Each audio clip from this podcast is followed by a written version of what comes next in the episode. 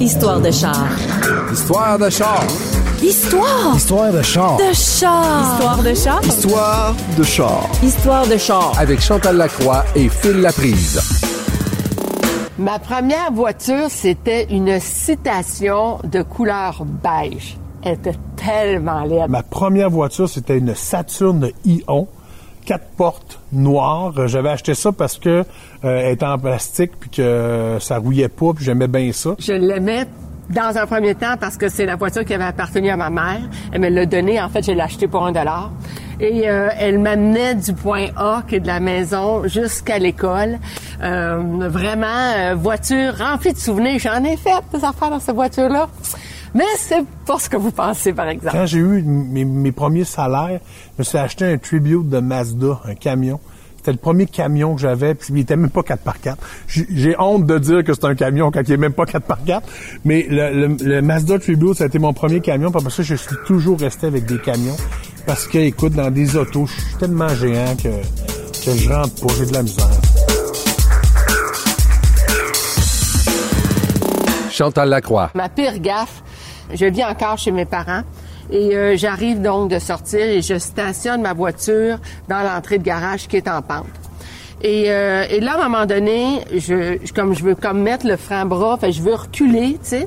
Mais au lieu de reculer, je pèse sur l'accélérateur, je défonce la porte de garage. Pire gaffe en char, là, et ça, je m'en vouloir toute ma vie, c'est un des seuls accrochages que j'ai eu dans ma vie.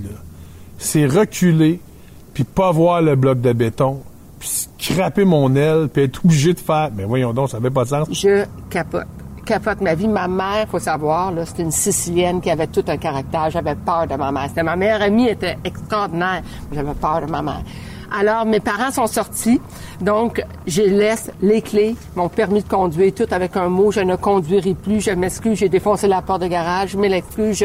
Je- j'arrête de conduire, etc. Ma mère rentre. Il est une heure du matin. Elle rentre. Elle rouvre la, ma lumière parce que je suis couchée. Elle dit, ah oui, viens-t'en. J'arrive. Prends les clés de la voiture. Embarque. Ah ouais, conduis. Là, je suis dans le drive. Je, je, je dis, je veux plus conduire. Recule. Recule. Avance.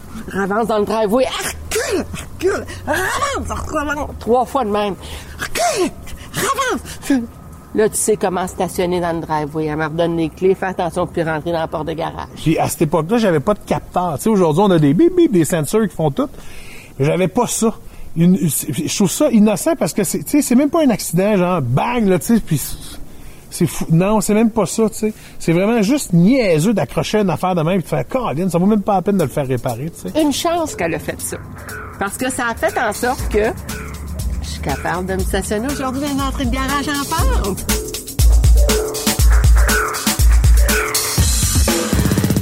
Phil Laprise. Ma voiture de rêve, c'est difficile parce que je suis pas tant un gars de char dans la vie. Décapotable, définitivement.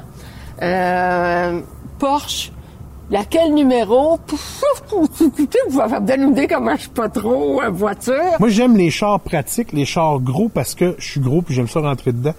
Mais euh, la journée, ce qu'ils vont me dire qu'un Ford F-150, ça fait 1500 kilos chargés, là. Je pense que ça va être le Ford qui va devenir mon, mon, mon, mon camion électrique préféré.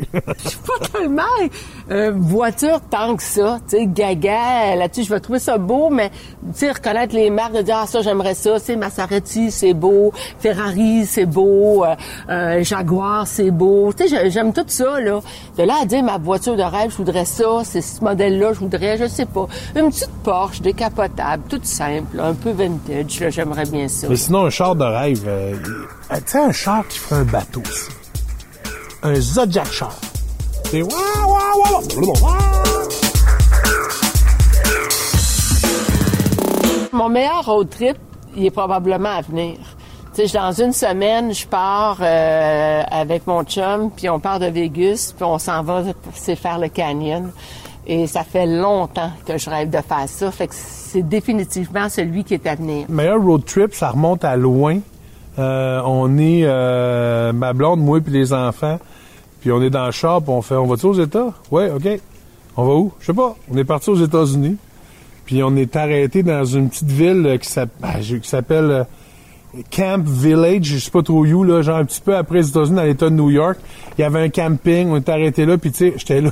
J'arrêtais pas de dire à ma blonde, eh bien, ça c'est comme des films d'horreur.